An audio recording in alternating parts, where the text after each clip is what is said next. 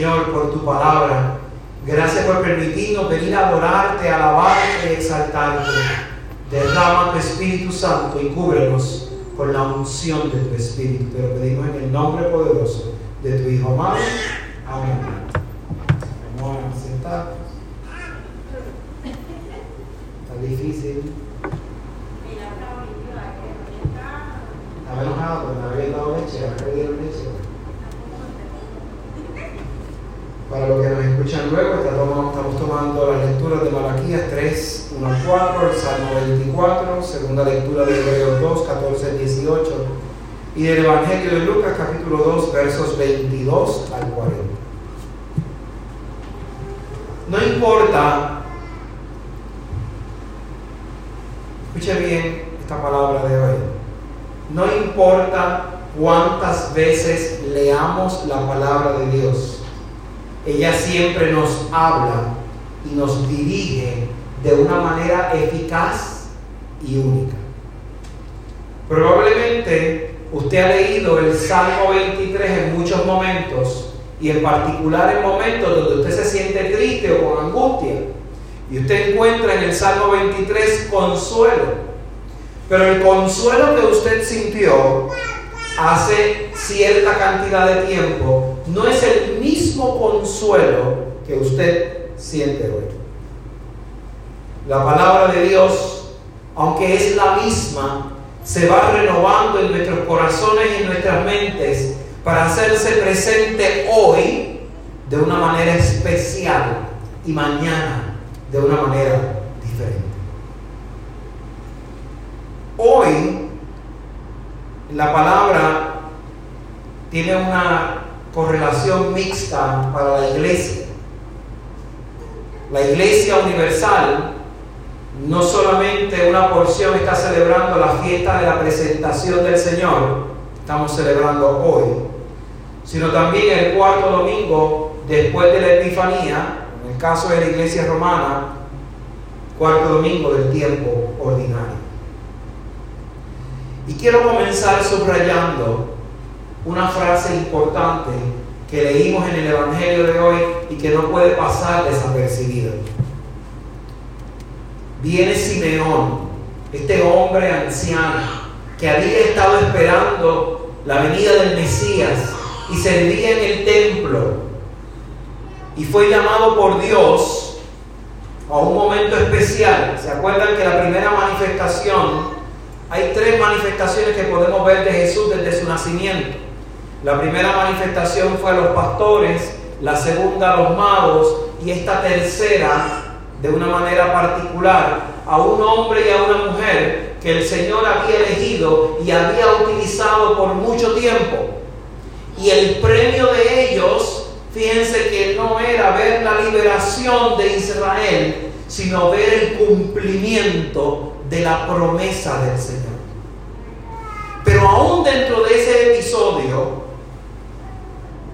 Simeón va donde María, y yo me imagino esa escena después de haber presentado al Señor, y lo miró a los ojos a María y le dice, una espada traspasará tu corazón.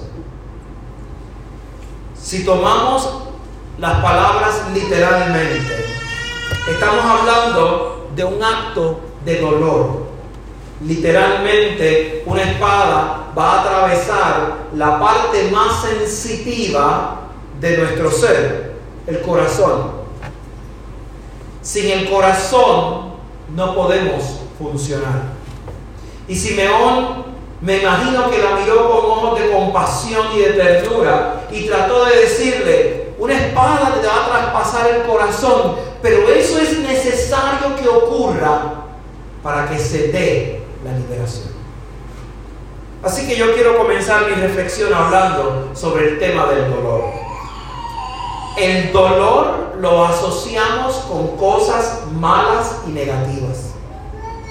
Probablemente yo menciono la palabra dolor y usted va a tener una correlación directa con algún momento en los pasados meses o en los años anteriores en donde el dolor tocó su vida, sea físicamente o emocionalmente o espiritualmente.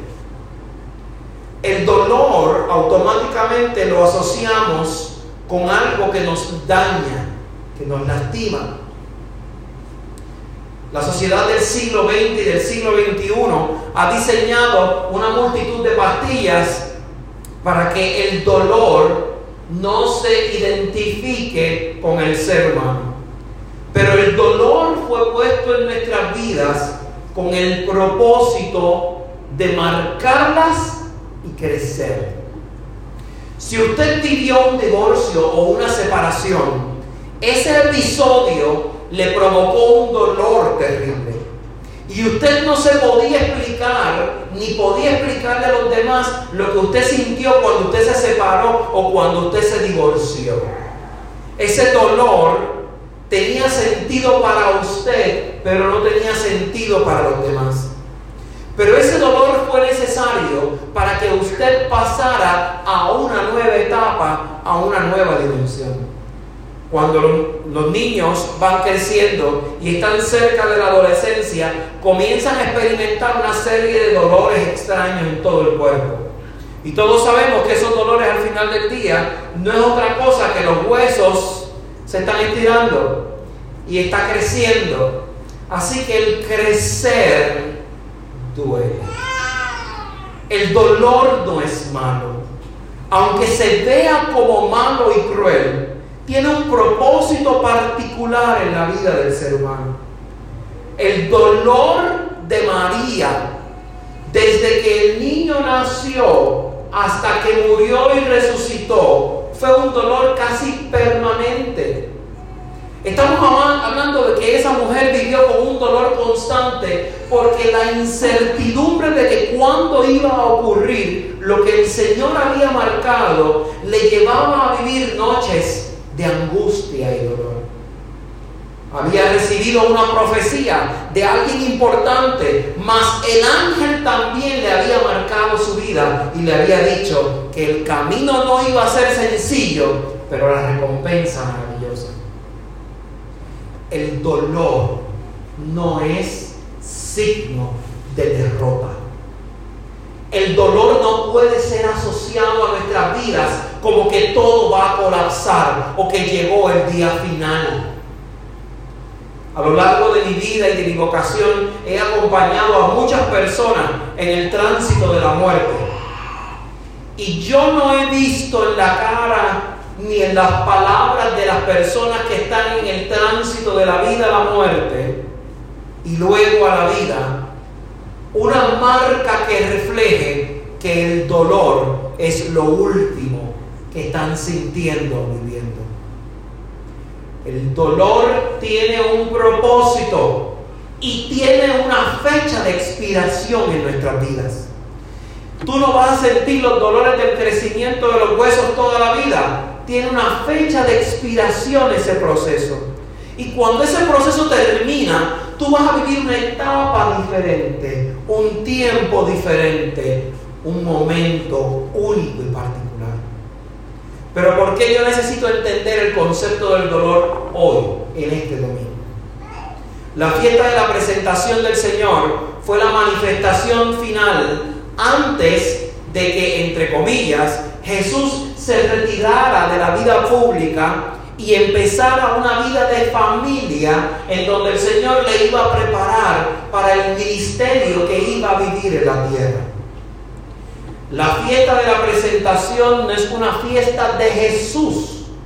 Todos los que hemos estado participando en las escuelas bíblicas sabemos que la presentación era parte vital del rito de los judíos en ese momento.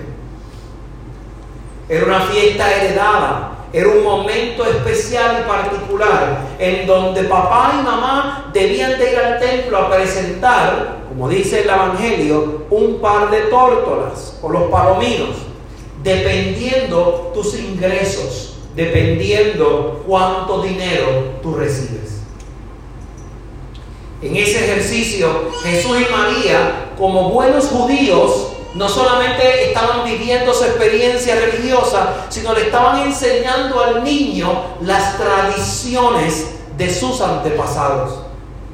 Jesús literalmente cumplió con cada uno de los rituales judíos que aplicaban en la ley de su tiempo.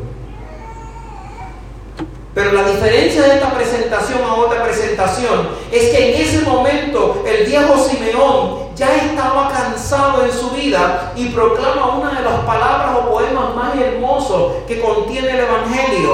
Son las palabras de un hombre que vivió esperando la promesa del Señor. Vivió esperando en el dolor. Él veía la opresión del pueblo.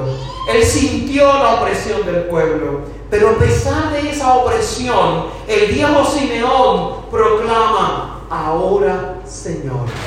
puedes dejar a tu siervo irse en paz. Esas son palabras de sabiduría de una persona mayor que está convencida que ya llegó su momento y que está viviendo un momento especial y particular, diciendo, wow Señor, yo esperé tanto tiempo la promesa, yo aguanté dolores, yo me cansé en el camino, yo me veía derrotado en el camino, pero llegó tu palabra de libertad. Y esa palabra de libertad está contenida en este niño. Así que la dinámica de levantar al niño del templo del Señor y bendecirlo no era sencillamente el acto de decir, aquí está, sino también era el acto de decir, tu, tu palabra, tu promesa se ha cumplido. Lo que tú me prometiste se cumplió. Y probablemente lo que el Señor te prometió a ti puede ir dentro de muchas áreas. Puede ser una promesa de superación económica, de mover a tu familia, de reconciliar a tu familia, de edificar a tu familia desde otra perspectiva, de ponerte una pareja a tu lado que no solamente viva el amor humano, sino que vive el amor más importante, el de Dios. Y probablemente tú esperaste pacientemente y tú en muchos momentos te diste que más nada en el camino y tu esperanza estaba siendo derrotada por el pesimismo. Pero la dinámica de Simeón hoy fue, no importaba el dolor, no importa si esperaste 40 años, el Señor llegó. Y llegó y Simeón se alegró porque decía, ya tú me puedes dejar morir porque lo que tú me prometiste, Señor, tú lo cumpliste en mi vida. Y yo no voy a ver al pueblo liberado, pero yo sé que tu palabra es eterna y aquí está hecha presente tu palabra. La importancia de la fiesta de la manifestación al mundo es que el Señor sigue vivo hoy. Es importante recordar este día de la manifestación, de la presentación del Señor, porque es como decirle al mundo, ya no a un grupito de personas, sino al mundo, aquí está la promesa del Señor.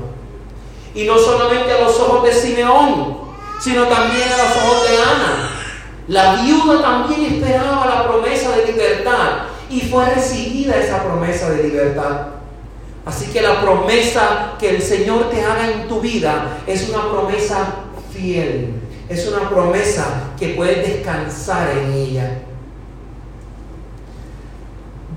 descansar en una esperanza o en la promesa de una esperanza mientras la estás pasando mal es el resultado de tu fe y de creer en Dios.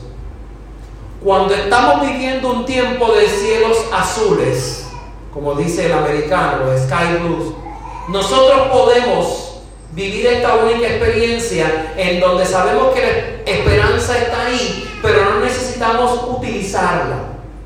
Pero son esos momentos de dolor en donde la palabra de Dios se hace presente y, cobra un sentido particular en nuestras vidas. Hace un año atrás estábamos viviendo una experiencia particular y esa experiencia particular desembocó en que nos comenzáramos a congregar. Hoy en la fiesta de la presentación del Señor, un 2 de febrero, lo que era una idea y un concepto vago sobre Iglesia Luterana Misionera cobró sentido al, que, ser incorporados y al tomar legalmente y formalmente el nombre de Iglesia Luterana Misionera. Eso no significa que la iglesia no existiera. La iglesia no existe porque el Estado me dice que existe. La iglesia existe porque Dios ha provocado que el Espíritu Santo llegue a un grupo de personas y los vaya capacitando en el proceso. La palabra del Señor vino a nosotros hace un año atrás o durante el año viviendo diferentes experiencias, probablemente en medio de dolor. Y Jesús vino a nosotros como vino hace muchos años atrás, cuando de momento iba caminando y subió a un monte y vio a muchas personas, muchas personas, incluyendo a sus discípulos, como ovejas sin pastor. Y Jesús sabía que estaban sufriendo no solamente la opresión de los romanos, sino las circunstancias de su vida. Estaban viviendo en pobreza, estaban viviendo sin lo necesario para poder cumplir todas las cosas. Inclusive no tenían las sinagogas completas y todos los templos que necesitaban para poder proclamar, perdón, la palabra de libertad y de amor. Así que Jesús se sentó en el monte. Vayan conmigo, imagínense ese momento. Jesús se sentó, miró a sus discípulos. Él sabía lo que estaba viviendo. Él había vivido en el medio de la pobreza. Él había vivido en el medio de la desesperación. Así que no los miró a los ojos, los miró al corazón. Y dijo, oye, yo sé que están aborreciditos. Y yo sé que están amargados. Y que a veces, pues, el refrán ese de que si la vida te da limón al limonada, como que hemos hecho demasiadas limonadas constantemente. Y es como que, caramba, ¿dónde está ese sabor y esa frescura que me da la palabra de Dios. Y el Señor, esto es una lectura que están leyendo muchas iglesias alrededor del mundo también hoy, decidió dar el sermón más profundo de la historia de la. El Señor lo miró a los ojos a todo el mundo y le dijo, bienaventurados los pobres en espíritu, porque de ellos es el reino de los cielos. Bienaventurados los que lloran, porque ellos recibirán consuelo. Bienaventurados los mansos, porque ellos recibirán la tierra por heredad. Bienaventurados los que tienen hambre y sed de justicia, porque ellos serán saciados. Bienaventurados los misericordiosos, porque ellos verán, alcanzarán misericordia. Bienaventurados los limpios de corazón, porque ellos verán a Dios. Bienaventurados los pacificadores, porque ellos serán llamados hijos de Dios. Bienaventurados los que padecen persecución por causa mía, porque de ellos es el reino de los cielos. Bienaventurados son cuando por causa de, por causa de mi nombre les vituperien o les persigan o digan toda clase de mal contra ustedes mintiendo. Alégrense, gócense, porque vuestro galardón es grande en los cielos porque así persiguieron a los profetas que fueron antes de ustedes. El Señor sabía que la gente había estado llorando, que tenían hambre, que tenían sed de justicia, que los habían maltratado, no solamente el pueblo romano, sino también los, líderes del pueblo judío. Es lo mismo que probablemente nos pasa hoy viviendo diferentes instancias de injusticia. O probablemente viviendo unas relaciones de pareja complicadas. O probablemente viviendo unas relaciones en las comunidades que son bien difíciles. O que sencillamente usted no le dé esperanza a su vida. Y la importancia de la fiesta de la presentación es que la promesa de Dios se hizo presente y está en tu vida y está en mi vida y cobra un sentido particular porque al yo releer la bienaventuranza, yo me imagino al Señor mirándome a los ojos en aquel monte y diciéndome, tranquilo. ¿Sabes qué? Sientes que tu vida es una vida de perro, tranquilo. Hoy hay libertad. Puedes vivir una vida diferente, no porque nadie te lo diga es porque yo te lo digo. Yo imagino al Señor mirándome a los ojos las veces que he llorado y diciéndome, bienaventurados los que lloran, porque recibirán consuelo. Él no te está diciendo que no vas a llorar. Él te está diciendo, vas a llorar, pero ¿sabes qué? Ten por seguro que la promesa es que recibirás consuelo. ¿Cuántas veces usted no se ha acostado probablemente en su vida llorando y se quedó dormido llorando? Y se quedó dormido como quiera dormir, sabe Dios fue la mejor noche que durmió en esa semana. Usted dice, me quedé dormido por el cansancio de llorar. No. Es la palabra de Dios haciéndose presente en su vida.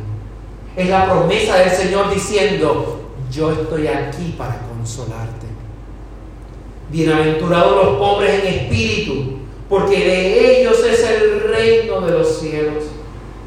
Probablemente usted no alcanza a llegar a la próxima quincena o a fin de mes, o se ha vivido unas una experiencias increíbles en donde usted habla la, la, cena y usted dice, bueno, el menú de hoy tengo que decidir entre salchicha o salchicha, entre salchicha palmera o salchicha de marca diablo, pero es salchicha.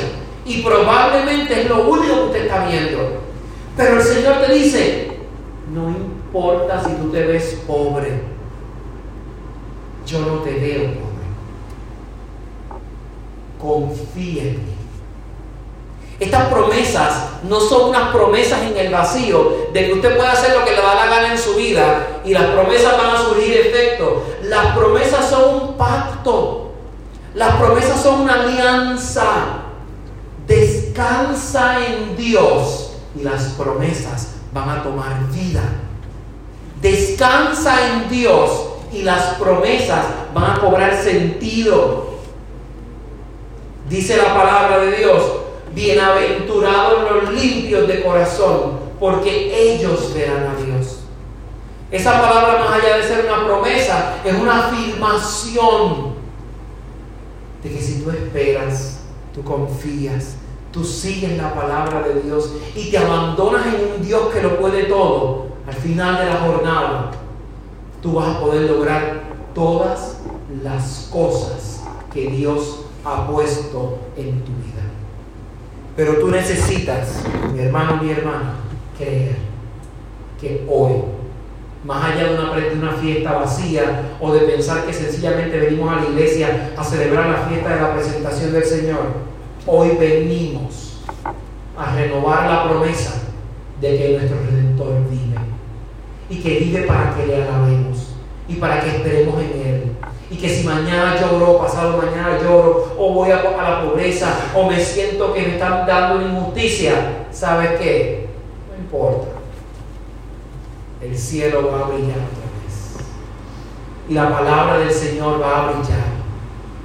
Y aún en los cielos oscuros, Él va a hacer que tú seas luz en medio de la tierra. Señor,